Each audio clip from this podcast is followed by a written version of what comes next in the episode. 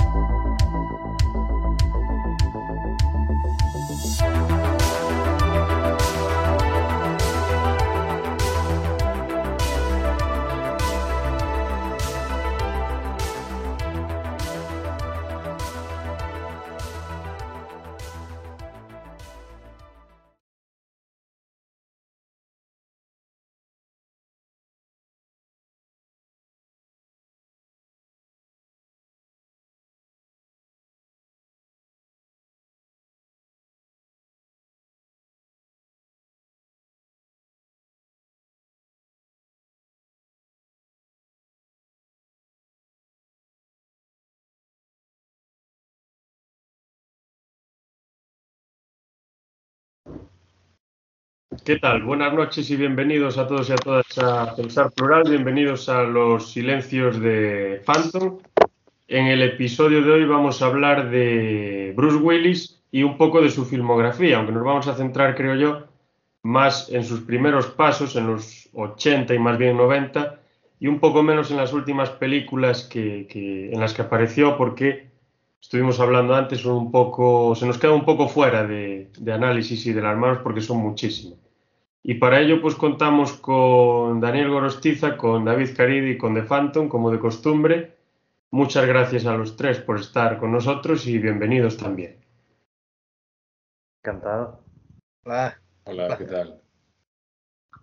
Y pues para empezar, ¿qué podemos hacer? Con situar un poco a, a quién podría ser Bruce Willis, ¿no? Hablar un poco de su, ¿cómo se diría? Background, que se dice en inglés, no me sale la palabra en castellano un poco su formación, sus inicios, de dónde viene y demás. Yo lo poco que sé es que nació en Alemania en el 55 o 56, una cosa así, y que a los, no sé, quizá a los tres o cuatro años ya se mudó a, me parece que fue a Nueva Jersey, donde desarrolló su, su vida, luego estudió arte dramático, alguna cosa de estas en, en la universidad y cuando era adolescente y demás, y se fue metiendo pues en, en la tele, en el cine y hasta lo que es. Acabo de retirar. Y también es músico. No sé si, si lo sabía. Sí, tiene, un ¿No? tiene una banda de, de, música. Ostras. Toca la armónica muy bien. Sé que tiene un disco, pero no lo he escuchado nunca, la verdad.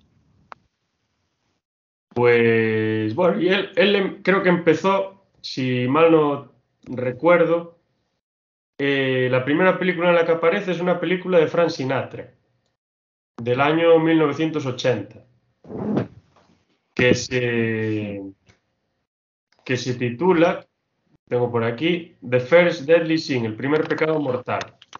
Sí. Y él la produce y él la protagoniza, Frank Sinatra. Y el papel de Bruce Willis es bastante humilde, prácticamente sale sentado dos minutos y poco más. Pero cuando él se hace famoso de verdad es con su película, perdón, con la serie en la que participa, que se produce entre el 85 y el 89, que tiene un montón de nominaciones, que es Moonlighting o una cosa así. Sí, pero en Sí, español se llamaba Luz de Luna. Luz de Luna, ¿no? Sí. Sí, exactamente. Eso es lo que le lanza al, al estrellato. Veo por aquí que fue nominada a tres Globos de Oro y a dos Emmy. No sé si ganó alguno, pero nominada fue. No sé. Pero fue en su momento, de los 80, fue una serie bastante famosa. Aquí en España también. En España triunfó muchísimo, la verdad. Yo nunca la llegué a ver.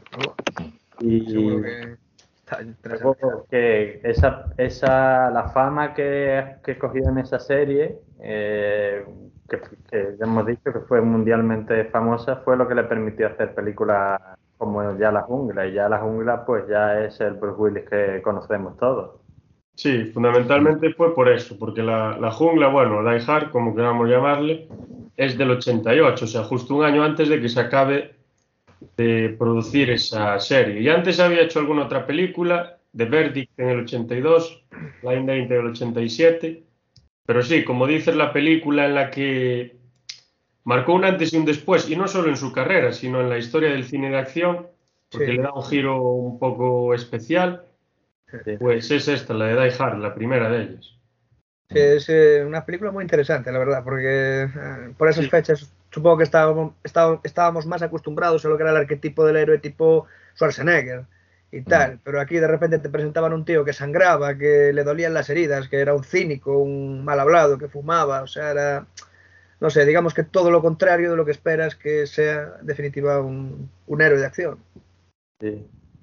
Y además tiene la cosa de que dentro de que las pelis de acción son un poco increíbles y tal, pero esta creías un poco porque aunque él era él solo contra un grupo de terroristas, no es que se enfrentara él solo a la vez, sino que los iba cogiendo uno a uno, iba usando la mm.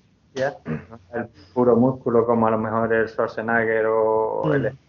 más de pues eso eso lo hacía más creíble la, película. Sí. De hecho, yo, creo que la película cuenta con pocos recursos, él, mm. me refiero, para enfrentarse a lo que son mm. los terroristas y todo. Mm. Entonces, no, es, es un héroe más humano. No tiene ni zapatos. Claro, claro, es una fragilidad también, o sea, representa que el tío es frágil, hasta cierto punto. Sí, y en parte, como que es un héroe que no quiere ser un héroe, porque parece muchas veces que no quiere hacer lo que realmente está haciendo.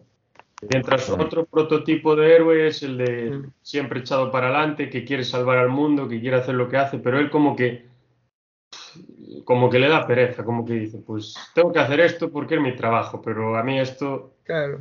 Pues es lo que decían, es lo que decían en la peli al final, es un tío que está en el momento equivocado, en el lugar equivocado y le salen las cosas por la culata, vamos. Muy mal. La verdad que sí. Y esta no sé si, ah sí, perdón, eh, sí. sí. No, no, y eso, y es, muy gracioso porque cuando hicimos las de el podcast de Navidad las metimos entre las películas de navideñas, porque... Infaltable, sí. En parte lo es, solo que en California, poco ambientada, pero sí.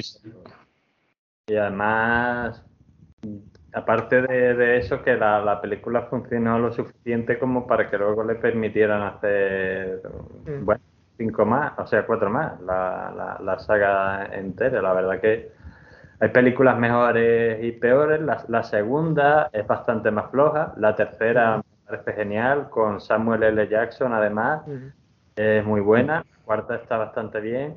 Y bueno, ya la, quinta, pues yo creo que peca de lo que la primera, digamos, eh, que era la gracia de que parecía creíble. Digo yo, cuando ya lo y con la radioactividad en Chernóbil y tal. Sí, sí. Está forzada. la quinta no existe para mí. No, no. Además es que se nota mucho que tiene un tono diferente, en tono de, cámara incluso. A veces utilizan, pues eso, eh, hay mucho tembleque. O sea, no sé si recordáis la escena de la persecución por Moscú. Que me parecía un batiburrillo de montaje que, yo qué sé, pasa parece como, como un homenaje mm como un cameo, no sé, es una cosa rara. Claro, o sea, yo creo que es casi una peli que, no voy a decir que es directa de videoclub, pero que tiene un poco ese tono, ¿no? O sea, porque yo que sé, pasamos de una dirección de John, de John McTiernan a esto, incluso Rennie Harling en la segunda y Len, y Len ¿cómo se llama? El de Underworld, el que dirigió la cuarta. Yo que sé, tenían una sensibilidad, una forma de grabar, no sé, pero el director este, John Moore, a mí me parece no sé, dirigió una película que es eh, Max Payne, que adaptaba un videojuego que era malísima. Mm, malísima, malísima. O sea, muy mala, muy mala. A mí no me gustó. Y por ejemplo, en la, en la primera y en la segunda tienes unos toques un poco más oscuros también, mm, tirando un poco más al género noir. Aunque la tercera creo que va a ser una oda al género noir y a... Algo difícil, yo diría. Se parece un poco a este, estas series detectivescas, ¿no? Que se van dejando pistas y el detective y su, y su compañero, que en este caso es Samuel L. Jackson, que es un tío cualquiera que trabaja en una tienda en medio del Harlem, creo que es, pues eh, se pasan toda la película intentando averiguar los, los juegos que les presenta. Y en parte me recuerda un poco, salvando las distancias, que son muchísimas, la última película de Batman, por ejemplo. Que se van dejando los cartelitos, las hojitas, pues esto, esto y tal. Y tú vas Claro, eh, intentando descifrar lo que te dice. Es una peli un poco de psicópata, claro. Es muy mítico y además está enlazado porque el villano de la tercera es hermano del de la primera, pero tiene momentos muy míticos, como cuando mandan a Bruce Willis con el cartel ahí que pone I hate niggers a Harley, que le salva a Samuel L. Jackson. Y después hay otro momento mítico cuando le dice Jesús y dice, ¿por qué me llamas Jesús? Y dice, es lo que te han dicho. Y dice, no, no, me llamo Zeus. Zeus, y dice, sí, Zeus, como el de no te metas conmigo que te mete un rayo por el culo. y es buenísimo. Eso. Que va en, un taxi, me parece, sí. Mm. Es que es un personajazo Samuel L. Jackson en esa película. Sí, lo hace muy bien. Yo creo que lo que decías antes tú, Rubén, tiene un poco más que ver también con lo que es el cine de aventuras, ¿no? Eh, es una película en la que eso, van resolviendo pistas o se van enfrentando uno a uno a los malos y tal. Aunque bueno, o sea, yo diría que en la segunda y en la cuarta ya se centran un poco más en lo que es eh, la acción. La segunda sobre todo. Sí, la segunda sobre todo también. La segunda es casi solo acción. La cuarta a mí me gustó mucho por el concepto del caos mm. total que introduce y por introducir el problema del, de los ataques informáticos. Sí, sí. ¿Cómo lo llamaban al hacker? Que tenía un nombre muy... El, el, el, el que era Kevin Smith. El hacker tenía un nombre en la película, un, un, mote, pero no me acuerdo ahora cómo era. El ogro o algo así. algo así, o el duende, o el fon, o una cosa así. Sí. Un poco estaba jugando al Gears of War cuando lo van a visitar en la, Xbox. Muy gracioso. Claro, eso es el concepto interesante. De, ser de una guerra normal, aunque bueno, en la, en la primera película también se utilizan ataques informáticos, se intentan eh, desbarajustar los sistemas informáticos del hotel para sacar el dinero y todo el tema. Pero pasar de eso a gran escala, que es un tío, mm. un grupo de tíos que con cuatro ordenadores son capaces de poner a un país eh, casi en el declive. Incluso hacer creer a la gente del país que habían reventado el, el Capitolio. No sé si os acordáis de esa escena. Sí, es muy buena. A ver, tiene el componente este de la fake news incluso antes de que las fake news se llegaran a, popularizar. Yo creo que está bastante guay. Y eso que la última, el último acto ahí con el caza y tal, es un poco exagerado. Tiene sus, claro, como helicóptero, tiene sus cosas que dices, bueno, esto... Yo se lo perdono, o sea, a mí yo me lo pasé muy bien con esa película. Sí, no, está muy bien, está muy bien. Y si tienes la, la, comparas con la quinta, es una obra de arte. y bueno, no sé si sabéis que la, la primera que está inspirada en un libro de Roderick Thorpe o algo así, que era un escritor de, cine noir y novelas detectivescas y demás, que aparte de ser eso, era profesor de literatura, catedrático y tal, él había trabajado como, bueno, no sé realmente cómo, pero en una agencia de detectives que era de su padre. Entonces, como que de alguna forma conocía un poco el mundillo ese, de Nueva Jersey también, además. Y otra de las novelas que escribió fue la de, Detective, en el 1966 me parece que fue. Y en el 68 se realizó una adaptación en, la, en el cine que protagoniza Frank Sinatra. Y esta es de Detective y la novela en la que se inspira, Die Hard, que se inspira pero tiene muchísimas diferencias, que esta novela se llama Nothing Lasts Forever, Nada dura para siempre, son, están como un poco relacionadas. Pero la del detective, o sea, de Detective, es un poco más callejera, como un poco más de patrulla, ¿no? El detective que va pues por las calles de, en este caso creo que es Nueva York, casi siempre de noche, con esa ambientación oscura, típica del cine noir, un poco con esa música tirando a jazz, pues investigando un poquito lo que, todo lo que va pasando. Mucho humo, mucho tabaco y estas cosas. Hogan también fumaba, ¿no? Sí, claro. Es lo mítico también. Sí. Aunque eran más educados en los 50, aunque bebieran y fumaran. Sí. no eran como el, amigo John, John McClane. Sí. Pero tienen un poco esa, esa relación. Que este propio, bueno, este, este escritor que ya murió en el 90 y algo, pues le, le bueno, puso ahí encima de la mesa. Y la idea realmente de, la novela es la, que se plasma en la película, o sea, la de Die Hard, digo. Es un detective, un inspector de policía, gente, lo que sea, que creo que es de Nueva York, pero que está en California por los motivos que sea, y, que tiene un montón de problemas con su mujer. Mm. Si está a punto de divorciarse o están divorciados porque la pilló engañándolo, lo que sea.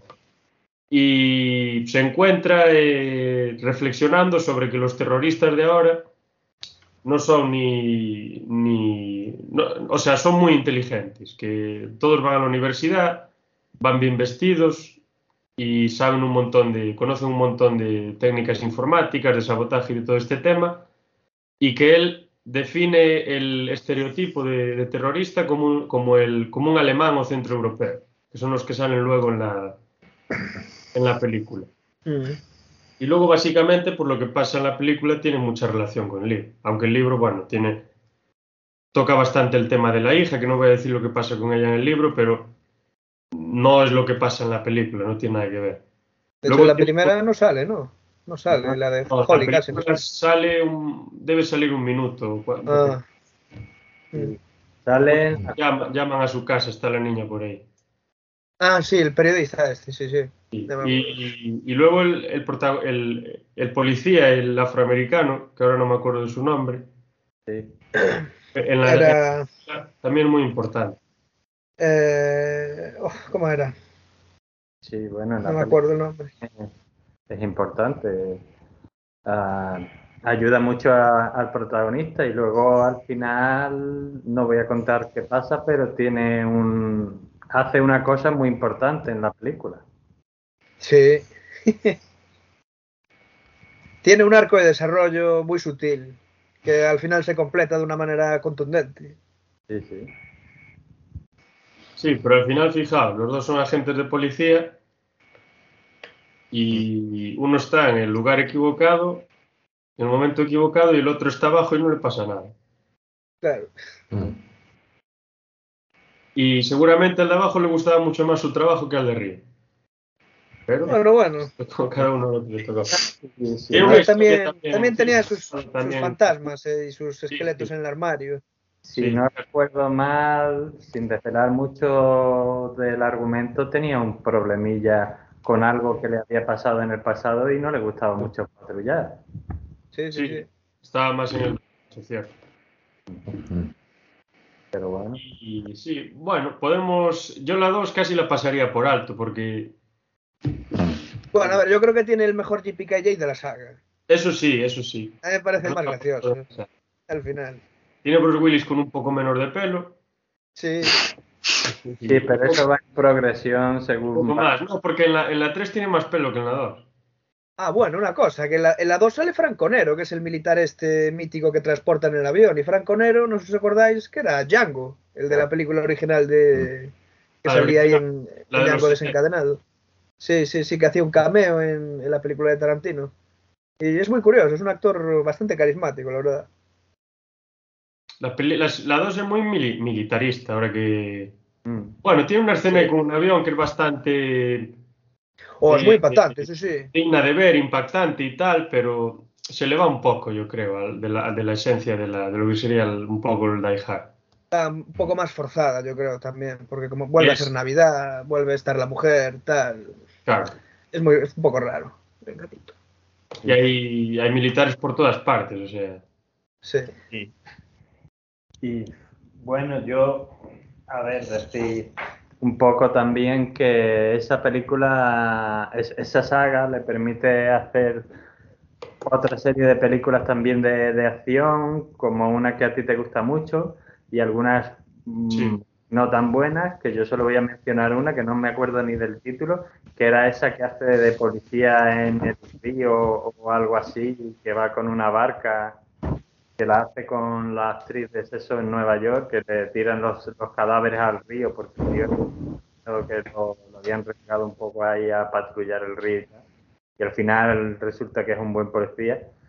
Esa, hombre, está bien como película de acción, pero, pero es malilla. Persecución mortal, puede ser. Es que no me acuerdo. De... Bruce, Bruce Willis y Jessica Parker, sí. Es de los 90. Esa, esa. Es del 93. 93. Sí. Tiene una que hace de malo, la del el Chacal, de Jackal. Sí, que es un remake de una película de un director muy mítico, pero no me sale el nombre. Sí, pero bueno. Bastante bien. A ver, dentro de, es un remake entretenido, ¿no? Mm. Luego hay una película que se llama Loaded Weapon, en la que sale él también haciendo de John McClane otra vez. Ostras. Y bueno, algo así. a ver, la del último Boy Scout sí que es cierto que tiene un argumento que se parece muchísimo a la de Die Hard, pero yo el personaje lo veo todavía más eh, cínico, más frustrado y todavía más desconectado de su trabajo, pero aún así es una persona que lo hace.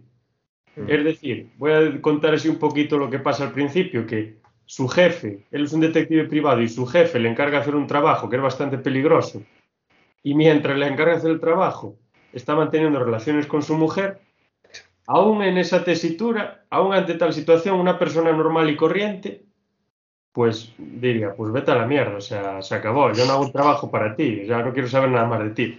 Pero esta persona, pues, tiene algo ahí dentro como una llamada del deber, una cosa así, que dice, bueno, haz, yo esto con mi mujer, te doy un puñetazo y luego voy a hacer mi trabajo y me pagas. es curioso. Y luego me gusta cómo se ven los, los bajos fondos también de la, en, el, entorno en el, que, en el que él se mete y al final también la, la, relación de la mafia, de la policía. El tema también que es muy importante que me pareció la película es el problema que tenían muchos jugadores de fútbol americano en esa época, 80 y 90, que estaban hasta arriba de antidepresivos, de un montón de drogas y un montón de sustancias porque tenían que aguantar para jugar, porque eso es lo que generaba dinero. Y realmente esto sucedió y la película como que de alguna manera lo pone en la gran pantalla y como que también lo, denuncia. Con este, bueno, el, jugador que a él tanto le gustaba, que él al final se hace uña y carne, que no sé si era Jimmy Dix el nombre de en la película o algo así. Mm, Jimmy Dix, sí. El número tatuado en la cabeza. y Sí, fundamentalmente por eso. La verdad que está bastante bien. A mí, me encanta esa película, pero como tú has dicho, yo amistosamente la llamo La Jungla 2.5. Sí, tiene mucho que ver, sí. Pero sí, sí, está bastante bien y todo el rollo de, compañeros, porque al final es una película de Paddy... Paddy Film, sí. en América, una película de compañeros y tal. Pero sí, está, está bastante bien y los dos hacen ahí una buena pareja, digamos, de, de buenos. Sí, mezcla bastante. Mezcla el, claro, claro, efectivamente. La comedia tiene mucha. Sí, muchísima, muchísima. Sí. Y, ah, sí, la... sí, continúa, continúa. No, tiene mucha crítica, como dije antes. O sea, en cada cinco minutos o diez, pues mete un, algo de crítica, un, pedacito. Claro, yo creo que esto viene un poco también porque el, guionista es, eh, bueno, Shane Black, que es el mítico que escribió las películas de Arma Letal y que luego hizo Kiss Kiss Bam Bam e incluso la última película de Predator, que a mí me gusta, precisamente porque tiene un poco ese tono a este tipo de películas. Y curiosamente este guion fue el guion mejor pagado de Hollywood durante un tiempo. Sí, lo fue está por sentido Tony Scott o uno de... Sí, el director es Tony Scott, efectivamente. Ah. Sí. sí, era, era una burrada de dinero, no me acuerdo cuánto era, pero una burrada. Sí, era más de un millón de pavos por un guion, eso es una barbaridad. tuvieron bastantes problemas con, creo que fue con Tony Scott, los actores, porque se le estaba yendo la olla. O sea, le estaban mandando a hacer cosas fuera de guion. había leído yo algo de eso, se le estaba yendo la cabeza completamente. Y el guion se cambiaron cuantas veces. Pero bueno, yo creo que es un poco normal mm. en eso. Sí, a ver, en el, yo qué sé, hay muchos directores que tampoco se ciñen estrictamente a lo que es el guion y tal. La movida es saber dirigir. Y bueno, Tony Scott no sé cómo era como, como director de orquesta, ¿no? Dicen que el mejor para eso es Woody Allen, que muchas veces no tenía ni guion. Ah, sí, en Toma el dinero y, eh, toma el dinero y corre se, lo, se le sacó la película al montador. Porque había, claro, hay muchas voces en off y tal. Lo tengo un poco con pues, los fotógrafos. Vosotros habláis de esto y ya está. Pero eso lo hacen muchos directores. Es como incluso, por ejemplo, yo vi un documental de Steven Spielberg que contaba cómo él hacía las películas y dice, dice, hay directores que se leen el guion y ya tienen una idea de, pues esto va aquí, esto va allá. Dice, yo me leo el guion, llego al set, veo los actores y al momento empiezo a improvisar un poco y digo, tú te vas a poner aquí a decir la frase esta y tú tal. Y entonces pues eso dependerá de, del director, cada uno tiene su propio estilo. Por el director y, y, de la película un poco también. Claro, claro, claro. Porque, por ejemplo, tú si quieres hacer una comedia, igual te viene mejor la improvisación, el cambio así, porque quizá haga más gracia. Mm. Pero claro, si quieres hacer otra película... Uy, uy, uy. El siseo. Te está dando un calambre, ¿qué te pasa? Murió. Pero bueno. Pero si quieres hacer una película más histórica, por ejemplo, pues a lo mejor la improvisación no te viene tan bien. Sí. Pero nos pasa a todos, o sea. Bueno, también hay, hay ese tipo de directores que escriben un guion y quieren ceñirse todo lo que puedan al guion que han escrito ellos. Eso le pasa un poco a Linklater, que había oído que era una película, eh, no sé en cuál ahora mismo, eh, dos actores empezaron a improvisar, porque claro, venían de la comedia los dos, y el tío les cortó y les dijo, no, ceñiros a lo que, a lo que yo he escrito.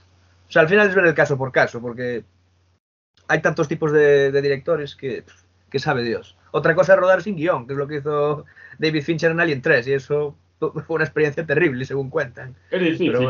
muchos, tienen la capacidad, como que se imaginan en, en su cabeza más o menos lo que quieren, y lo que hacen al, rodar las tomas es un poco tratar de representar lo que tienen en la cabeza. Hmm. Bueno, es más difícil si no tienes algo escrito, claro. Pero bueno, se puede hacer. Hay gente que tiene esa capacidad. Sí, Lynch, por ejemplo, es lo que hace. Al final, el que, por ejemplo, el que escribe una novela, lo que está haciendo es intentar poner en el papel lo que tiene en la cabeza. Claro. Ya eso es cada uno. Hay directores pues que no improvisan nada, que lo tienen todo así más y otros que... Pero bueno, en fin, no sé, yo... A mí esa película me, gustó mucho. Otra que, me gustó mucho así de acción, pero que es un poco cambio de registro, es... Eh, creo, era algo del halcón, pero no me acuerdo ahora. Ah, pues, ah, yo, yo el halcón, creo que era. O... De Hudson Hawk. Sí, sí, que hace de ladrón, ahí cambia un poco porque generalmente hace de poli irlandés y tal, y creo que en esta de, ladrón italiano y tal. La película tiene muchas chorradas, las cosas como son, pero como película así entretenida y tal, pues es esa de, las que te ves de un tirón y no sí. te aburre. Está bien, aparte tiene ese elemento, yo creo que es algo original, ese elemento de Da Vinci ahí, de ese halcón que creaba y todo el rollo Creo que este protagonista, o sea, el ladrón del que Bruce Willis hace, es un ladrón de obras de arte, más que nada. Sí. No quiere sonar. La empecé a ver el otro día. La, vi por ahí en Netflix y dije, pues voy a verla. Y vi la mitad más o menos y lo que vi es lo que dices tú. O sea, tiene muchas chorradas, muchísimas, pero bueno, no está, no está mal, no está mal, tiene sus cosas. Luego tiene la, la mafia, por ejemplo, la presenta de una forma súper caricaturizada, que es muy gracioso como los presenta incluso a los policías también. Luego hay una escena en la ambulancia, no sé si os acordáis, si la visteis. Mm. Eh, está en la ambulancia, se despierta, coge cinco jeringuillas, se las clava a una persona que tiene al lado. Luego va en la camilla por ahí, colgado de la ambulancia, en medio del puente de Brooklyn, creo que es. Bueno. Sí, es como una parodia, ¿no? Una película muy comiquera. Sí, sí, total, totalmente. Como una viñeta de un, de un TV, ¿no? Puede ser igual el tono que querían darle. Por eso de la de las tonterías. de, ese estilo tiene, tiene, hizo dos en el 2000 y algo que se llaman The Whole Nine Yards y The Whole Ten Yards. Falsas apariencias y más falsas apariencias. Ah, sí, que hacía de... de un, Con el sí. Matthew Perry, sí. De un asesino convicto o de algo así que se llama Jimmy el Tulipán Tudesky o algo así. Mm y todos le tienen miedo en el vecindario, ¿no? Pero al final, pues se dan cuenta de que es un tío que, que va a lo suyo, que va a vivir tranquilamente, sin problemas. Eh, salía el grandote este de la película de la Milla Verde, ¿no? En alguna, recuerdo. Sí, sí. Mike, ¿cómo se llamaba? La primera. Sí. Y, y, sale este de, de Friends, eh, uno de, de, los amigos. Sí, es que salió en Friends, precisamente. Él también salió en dos o tres temporadas, es verdad. Además, toda esa parte es graciosísima porque uno de los personajes, Ross, se lía con su hija y él se lía con Rachel, que es como el gran amor de este personaje en la serie y tal. Y es, divertida la, la, participación que tiene en la serie. También es un momento que la serie ya tenían un montón de dinero y se podían permitir meter a gente como a Bruce Willis. Eso no habría pasado en una primera temporada, seguro que no, pero está bien. Mm. Sí, la verdad no está nada mal. Y a ver, voy a mirar a ver si. Hombre, acuerdo de alguna más. Es que ahora no me acuerdo de todas. Tiene un montón. Es una película que, que yo recomiendo mucho, que, que, en aquella época se salía de lo que él hacía, porque en aquella época lo que hacía era mucha acción, era que está basada en un libro, la de la hoguera de las vanidades. Que ah, Tom Wolfe, sí, sí. Es curioso, ¿no? Es una película que a mí particularmente no me desagrada, pero que la crítica la reventó por todos lados en Estados Unidos. Creo que la nominaron no sé cuántos racis a, los premios estos que le dan a las peores películas del año. Que de hecho Bruce Willis tenía un apartado particular, la peor actuación de Bruce Willis, porque claro, como llevaba tantos años haciendo tantas pelis. Pero bueno, no está mal, yo creo que tienen buen reparto también. Y, Sí. no es tampoco nada del otro mundo. Sí, está bien, ¿no? Es, la película es, y es un poco crítica al periodismo y todos este temas, la, la, riqueza también y todo el rollo ese. Y bueno, también salió en series como en Miami Vice. Sí. Eh, Ali McBeal. Y bueno, es, participaba mucho en, en Saturday Night, Night Live, hasta no hace mucho. Sí. Y películas así que decías tirando un poco más a la comedia, pues mira, tiene las de Four Rooms también, mm. de Tarantino. Mm. La hoguera de la humanidad le dijiste. Hay una que me gusta mucho a mí, que es la Dead Becomes Her. Mm, bueno, la mujer se muere, pero no se muere de verdad porque tomó un elixir de no sé qué. Luego aparece otra mujer y se compinchan. Ah, eso no lo vi la muerte se, hace ella o algo así, no me acuerdo bien cómo se llama. Esta está muy bien, o sea, hace un papel muy gracioso de un, científico desesperado completamente, está, está muy bien. Mm. Y la de... no sé si os acordáis, la del chico, el de Kid. Ah, de Kid, sí, sí, sí, muy mítica también. Es bastante gracioso. Sí, luego hizo un, gran papel en una peli de la que ya hemos hablado con anterioridad, que es la de Pulp Fiction, es uno de los... Sí. protagonistas de la peli. Ahí está bastante bien, hace un papel. le, pega le pega mucho el papel de boxeador. Mm. Y bueno, a ver, más de acción, pues tiene, no sé si os acordáis, El último hombre en pie, Last Man Standing. Sí, de hecho, esa, esa no está basada en una de Kurosawa. Pues posiblemente, es un eh. western, seguro. Sí. Eh, bueno, está bien. Bueno, inspirada más, más bien. El guion es de Walter Hill, además. Película dura, seria y tal, pero al final es una fantasmada, o sea. Mm. Qué curioso. Además se dirige Walter Hill y escribe también Walter Hill, que es uno de los guionistas de Alien. Y uno mm. de los grandes de, cierto nicho del cine de acción también. Y una que, que, es un bueno creo yo que es un poco un clásico de, la ciencia ficción, que, que también hablamos de ella, es la de 12 monos, que ahí ah. y Brad Pitt hacen un... Esa es buenísima. Hace un papel de entre chiflado y, no chiflado, que muchas veces realmente no, no está chiflado, sino que le hacen estarlo porque nadie lo acepta y nadie le cree.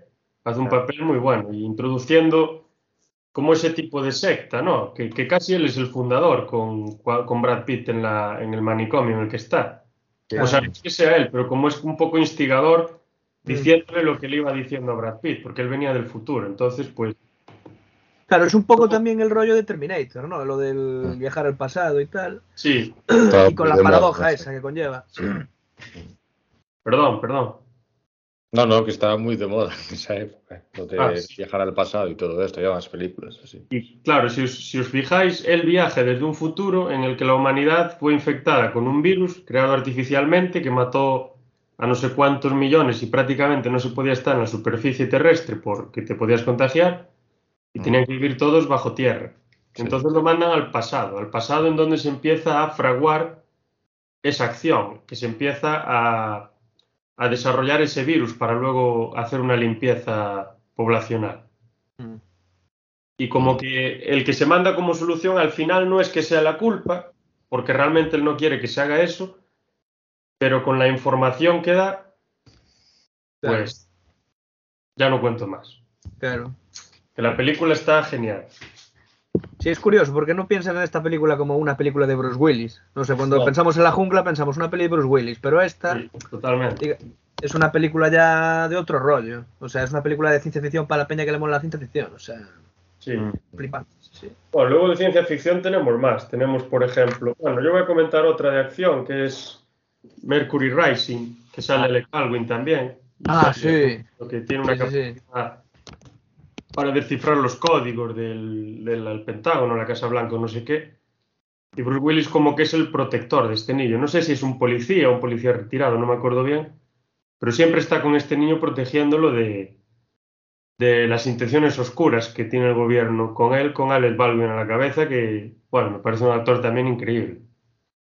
Ahora está metido en problemillas y tal. Ahora por, por ese accidente. el accidente sí, A mí me encanta como actor, siempre me gustó.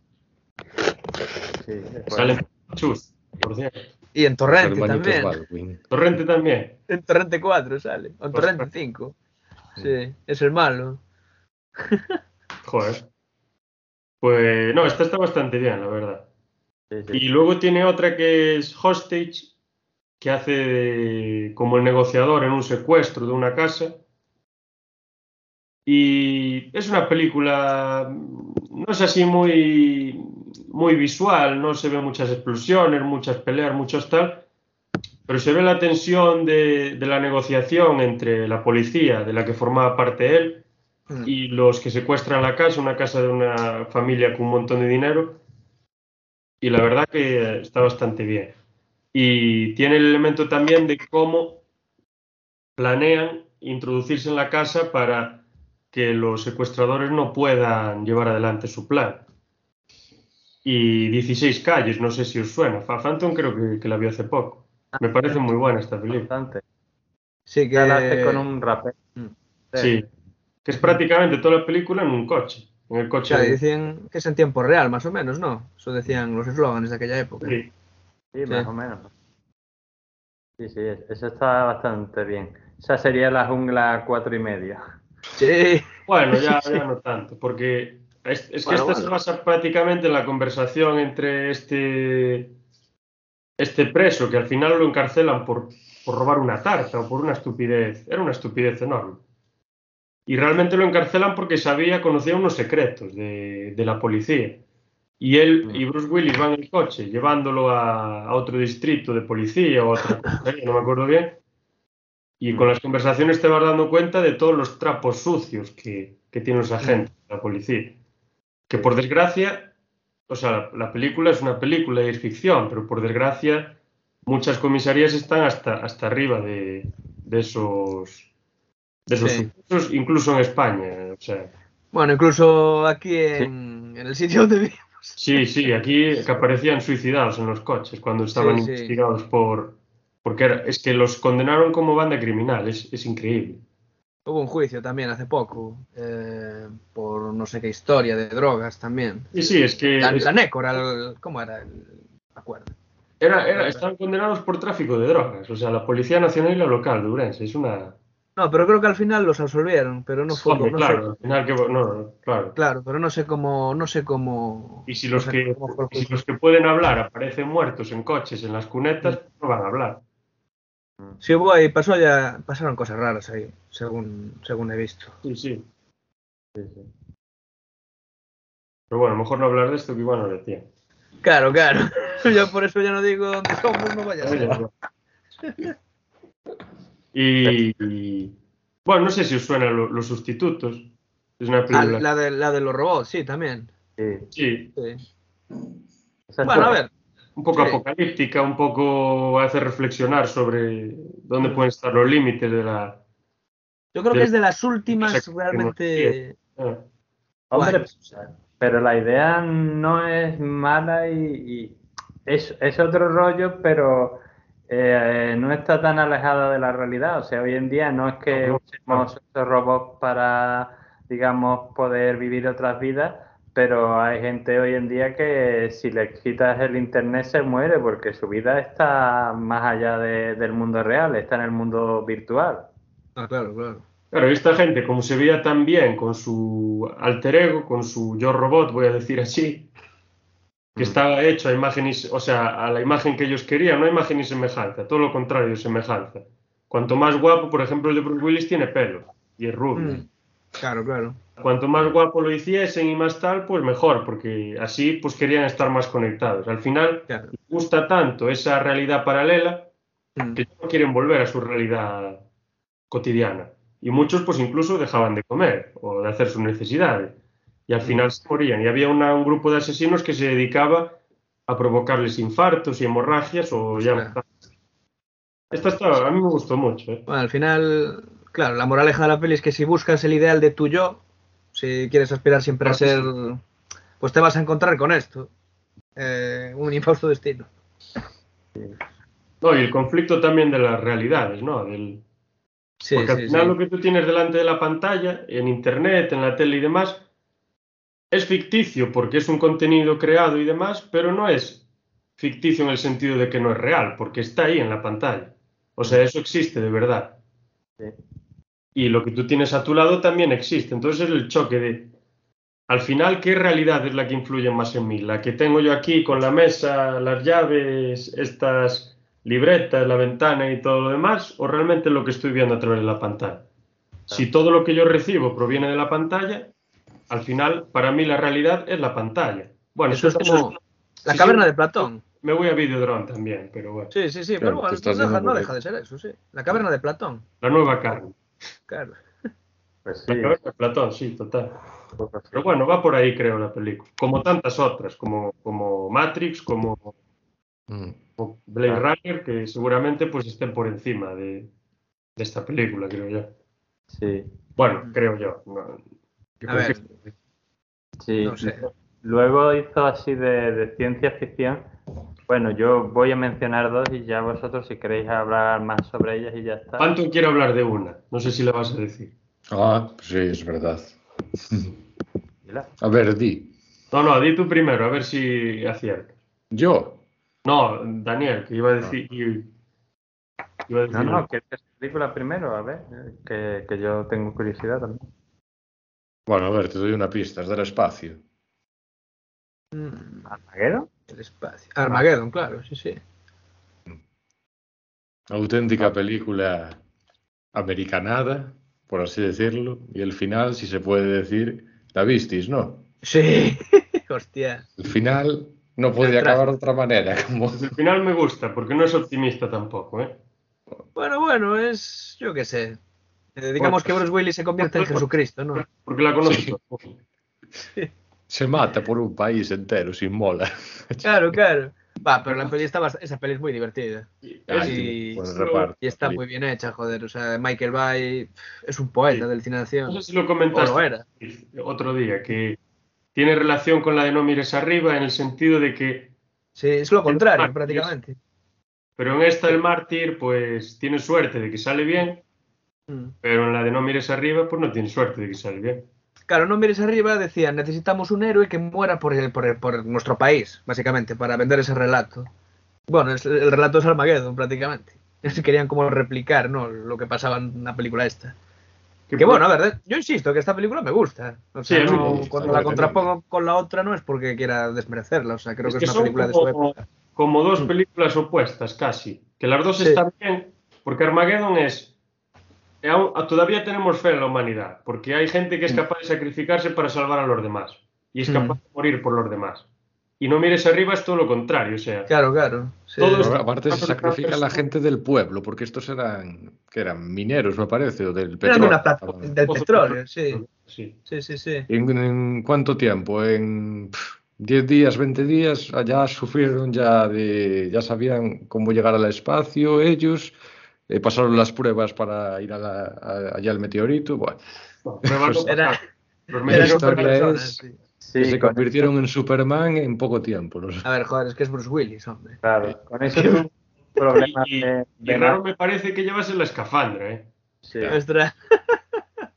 Aparte la cara que pone cuando vaya a reventar allí el meteorito, buah, el asteroide.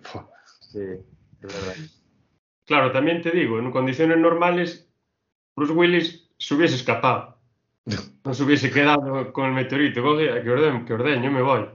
Claro. Bueno, no sé, no sé. No, bueno, pero no sé, porque al final entender que lo hizo, van a morir todos también. claro, también por la hija, ¿no? Esta que tenía, la, la- el Señor de los Anillos. ¿Cómo se llama la actriz? No La Liv. Liv Tyler, ¿no? Era Liv Eso, Tyler. sí. Sí. Sale Ben Affleck Sí, también, es Ben Affleck era tal. Siempre tiene Michael Valle sus contrapicados, ¿no? Desde abajo, para realzar la grandeza, ¿no? De, de los Y personajes. los rusos ¿no? también puestos de una manera, de aquella manera. Como, como siempre. Claro. Y esa, y esa escena épica de todos caminando ahí vestidos de astronauta y tal. Eso es muy americano. eso. Sí, sí, Eso es muy- slow motion. Sí, sí. muy Muy independiente. la pantalla. Muy Independence Day. Bueno, muy Pues sí, Reservoir Dogs también. ahí. Sí, ¿Esta película de qué año es? Del 98, creo. por ahí. Sí, del 98. El otro es del 96. Sí, pero son parecidas en muchísimas cosas.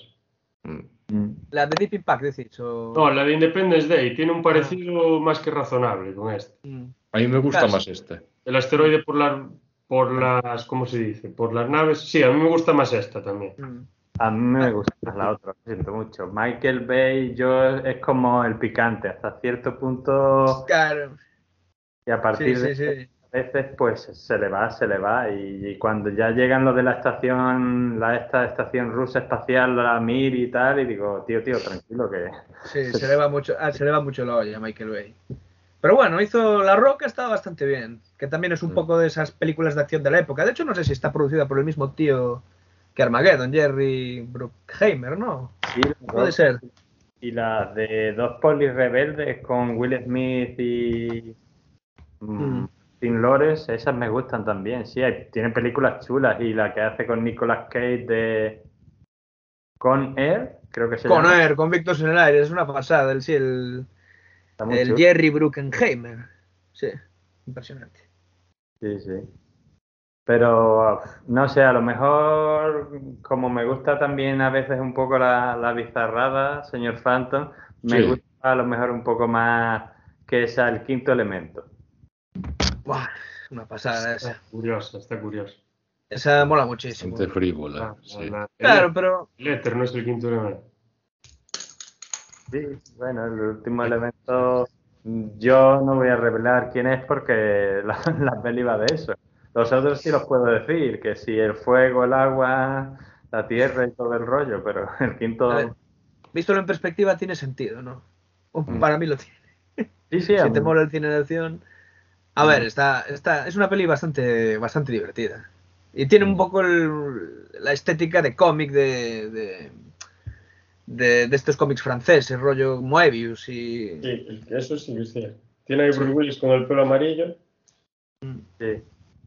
Yo esta no la llegué a ver entera, vi la mitad por ahí. Pero acabaré por ver. Es que esta película no tenía algún productor francés o algo, algún, Sí, algo el- es una película europea. El director es, Ah, es Luc Besson y un grupo de, de- de cineastas franceses Sí. decidieron hacer como una compañía en plan de vamos a hacer películas que a nosotros nos gustarían hacer con actores y tal. Y ha hecho esa, por ejemplo, y también famosas las tres de Taken, que en España se llama Venganza o algo así, de Liam Neeson. También son de él. Son películas como películas americanas, es como el spaghetti western de la acción. O sea, son películas americanas de acción, pero hechas eh, eh, en Europa. Totalmente, sí. Luego tenemos ahí de ciencia ficción, tenemos, ¿cómo se llama? Eh, Looper también. Oh, Looper, a mí esa película Y me luego encanta. tenemos otra que, que casi es terror más que ciencia ficción, que es el sexto sentido, ¿no? Mm. De Shyamalan. Eh, está bastante bien, la verdad. Sí, Sí, ahí cambia de registro totalmente. Sí. Pero bueno, sigue haciendo, sigue haciendo un poco de detective también, Mm. si, si nos fijamos bien.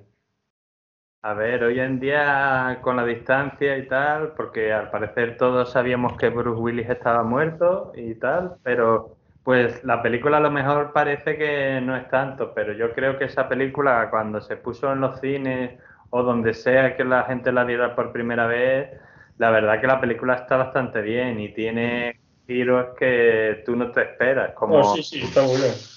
Mm. Mm. A mí Sí, me por- cuando la vi, no de darte un miedo de paralizarte, pero sí que me impresionó. Sí. Es interesante, sí, sí. Esa tensión de todo el tiempo, de a ver realmente lo que le pasa al, al niño. Mm, mm. Pero esta Está- creo que estaría más en el terror, creo yo. Sí, terror psicológico. Sí, sí, yo, yo creo que sí. Eh, Y la terror escena psicológico. esa en la cama, ¿no? En ocasiones veo muertos o una cosa Sí. así. Claro, esa es la movida, que se Mm, eso se convirtió en un típico. meme Sí. y al final, claro, es, sabía es que- un spoiler con patas esta película. Mm. Nadie sabía que era de esa película. Sí. sí, sí, está muy bien. Hay una peli que no sé si habéis visto, no es de las más famosas suyas, pero a mí me gusta bastante, que se llama como La Guerra de Hart o algo así, que es en la Segunda Guerra Mundial, que acusan a un soldado afroamericano y entonces él y el otro, creo que era Colin Farrell, eh, hacen de, de, de abogados de, de, de otro soldado y tal. Están en un campo de concentración.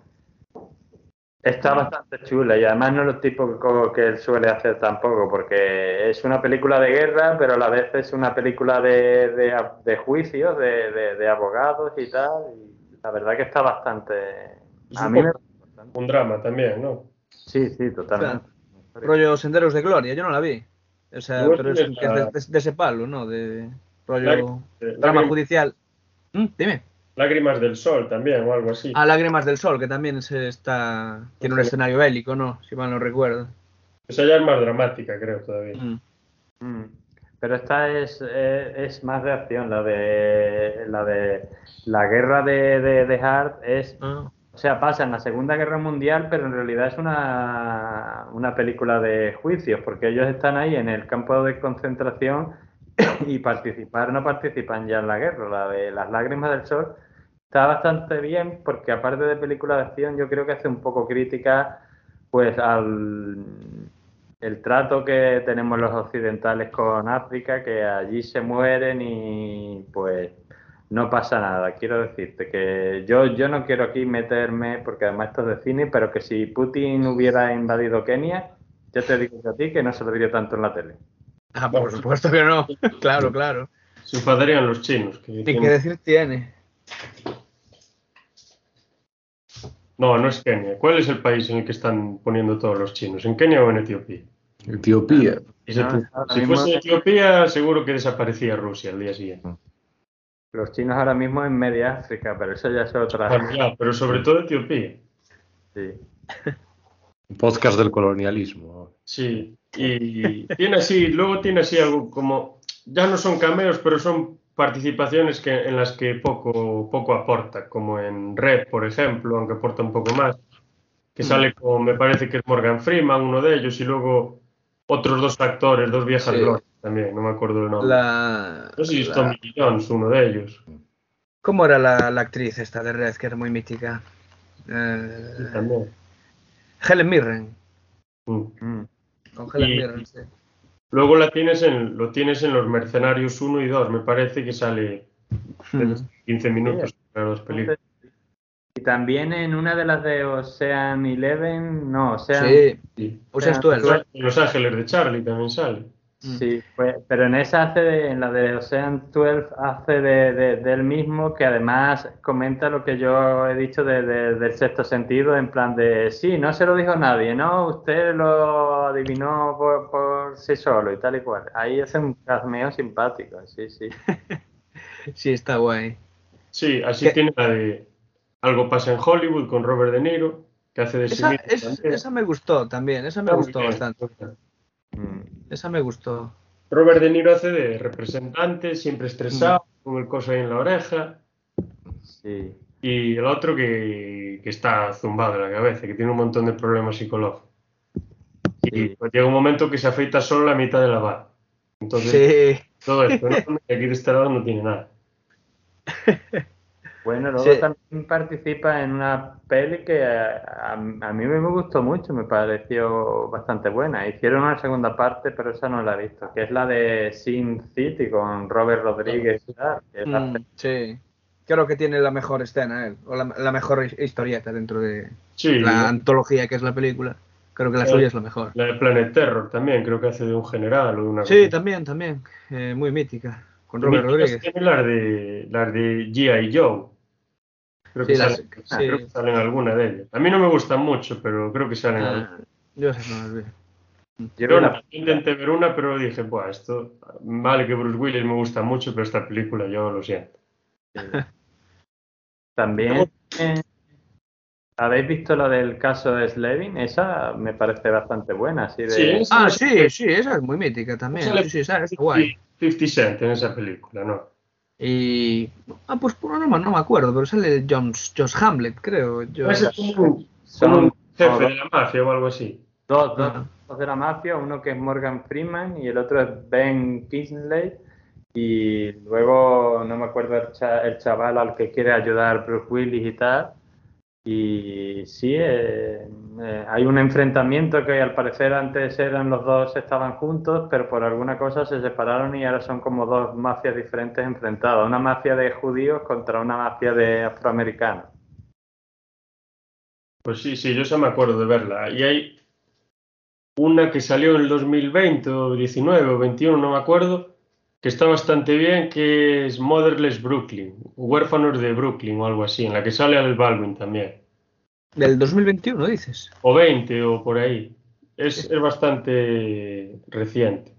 Que Alec Baldwin sale como de alcalde de, la, de, Nueva- de Brooklyn o, o de Nueva York, no me acuerdo bien, que quiere construir casas nuevas en los suburbios, porque dice que así lo que va a hacer es sani- eh, sanearlos y hacer que la gente viva mejor y demás, pero hay un montón de propuestas de que, de protestas de que eso no va a ser así, que por construir casas nuevas y muy bonitas, eso no significa que la gente vaya a vivir mejor, porque fundamentalmente ahí vive gente en los suburbios y tú la echas y esa gente se va a quedar en la calle. Entonces no estás arreglando nada. Y entonces Bruce Willis es como una especie de periodista que tiene un equipo e intentan sacar